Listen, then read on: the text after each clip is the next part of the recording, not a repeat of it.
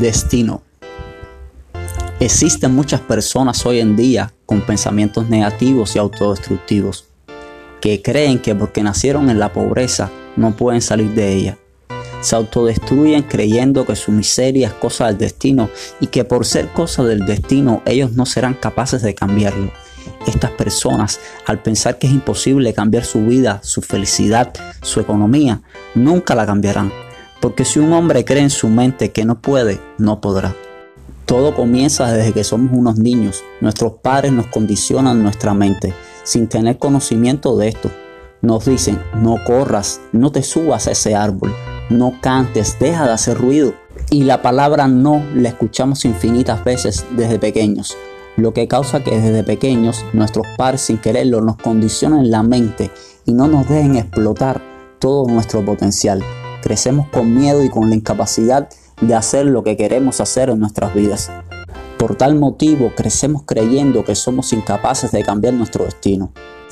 ¿Sabes cómo se puede entrenar una pulga? La encierras dentro de un vaso con tapa. La pulga saltará y saltará y chocará con la tapa una y otra vez, hasta que comenzará a saltar menos alto de donde se encuentra la tapa. Después puedes quitar la tapa del vaso que la pulga nunca saldrá del vaso porque cree que la tapa todavía está allí. Así somos los humanos.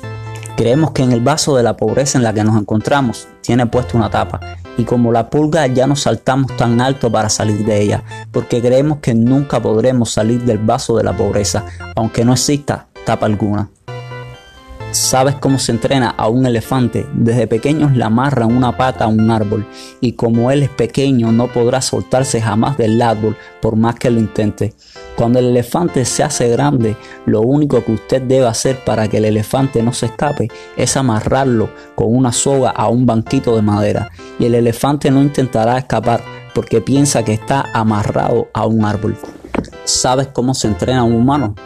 Le pagas un salario bajo desde su primer trabajo. Le das lo básico para poder vivir. Le das una, chequera miserable y el ser humano nunca intentará buscar la riqueza porque cree que si no depende del gobierno morirá. Y prefiere morir trabajando para el gobierno que atreverse a buscar y alcanzar la riqueza que nos ofrece el mundo. Te contaré una historia. Cambiar el destino. Durante una batalla, cierto general decidió atacar al adversario a sabiendas que su ejército era inferior en el número de efectivos, pero estaba confiado en ganar, aun cuando sus hombres estaban llenos de dudas. Camino a las operaciones se detuvieron en una capilla. Después de rezar con sus hombres, el general sacó una moneda y dijo, ahora tiraré la moneda.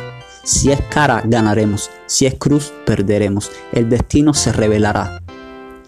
Tiró la moneda en el aire y todos miraron atentos cómo se aterrizaba en el suelo. Era cara. Los soldados estaban tan contentos y tan confiados que atacaron vigorosamente al enemigo y consiguieron la victoria. Después del combate, un teniente le dijo al general, Nadie puede cambiar el destino. Tal vez, contestó el general con una sonrisa de picardía, mientras mostraba al teniente una moneda que contenía cara en ambos lados. La diferencia entre el éxito y la derrota estará en nuestras mentes. Si conectáramos nuestra mente con los sueños sería más fácil hacerlo realidad. Somos lo que pensamos. Conclusión. Después de haber escuchado esto te digo, cambia tu destino. John Rockefeller dijo, no tengas miedo de renunciar a lo bueno para perseguir lo grandioso. No seas de las personas que se condenan a vivir en la pobreza por siempre. Tú puedes lograr todo lo que te propongas hacer en esta vida. Bueno, mi gente, pueden encontrarme en Telegram. En Telegram tengo un canal que se llama Cuba Business. Estoy en Facebook como Fran León Oliva. Estoy en WhatsApp. Mi número es 55 59 45 27. A las personas que viven en el extranjero tienen que poner el 53 adelante. Eh, tengo un blog, un blog que el, el enlace lo dejo en mi canal de Telegram. Es Cuba Raya Cine, es decir, business.netlify.app. Bueno, mi gente, ahora les quiero dar 6 consejos para que elijan un nicho de mercado para ustedes. Número 1. Determina cuáles son tus competencias y capacidades. Recuerda que como emprendedor esto aplica a ti como persona. Número 2. Decide cómo te vas a especializar. Resuelve si lo vas a hacer geográficamente, por tamaño de cliente, por tipo de producto, por calidad y precio, en servicios o en el canal que utilizarás. Número 3. Mide el potencial de nicho de mercado elegido. Investiga, analiza y elige por lo menos tres nichos de mercados que tengan un aparente atractivo. Analiza tu capacidad de atención hacia tu nicho. Puede ser que el que hayas elegido sea mucho más grande para el que estás preparado. Número 4. Decide si estás en capacidad de atender el nicho de mercado elegido. Número 5. Elige el futuro de ese nicho de mercado. Toma en cuenta el tiempo de estabilidad, madurez, flexibilidad de adaptación del nicho que has elegido. Nada mejor que dedicarse a lo que te gusta. Lo que te gusta tiene que ver con la gente que atiendes y con los productos que ofreces. Número 6. ¿Te vas a sentir a gusto atendiendo a ese nicho de mercado? Bueno, mi gente, en el próximo podcast aprenderemos a crear un equipo de trabajo exitoso.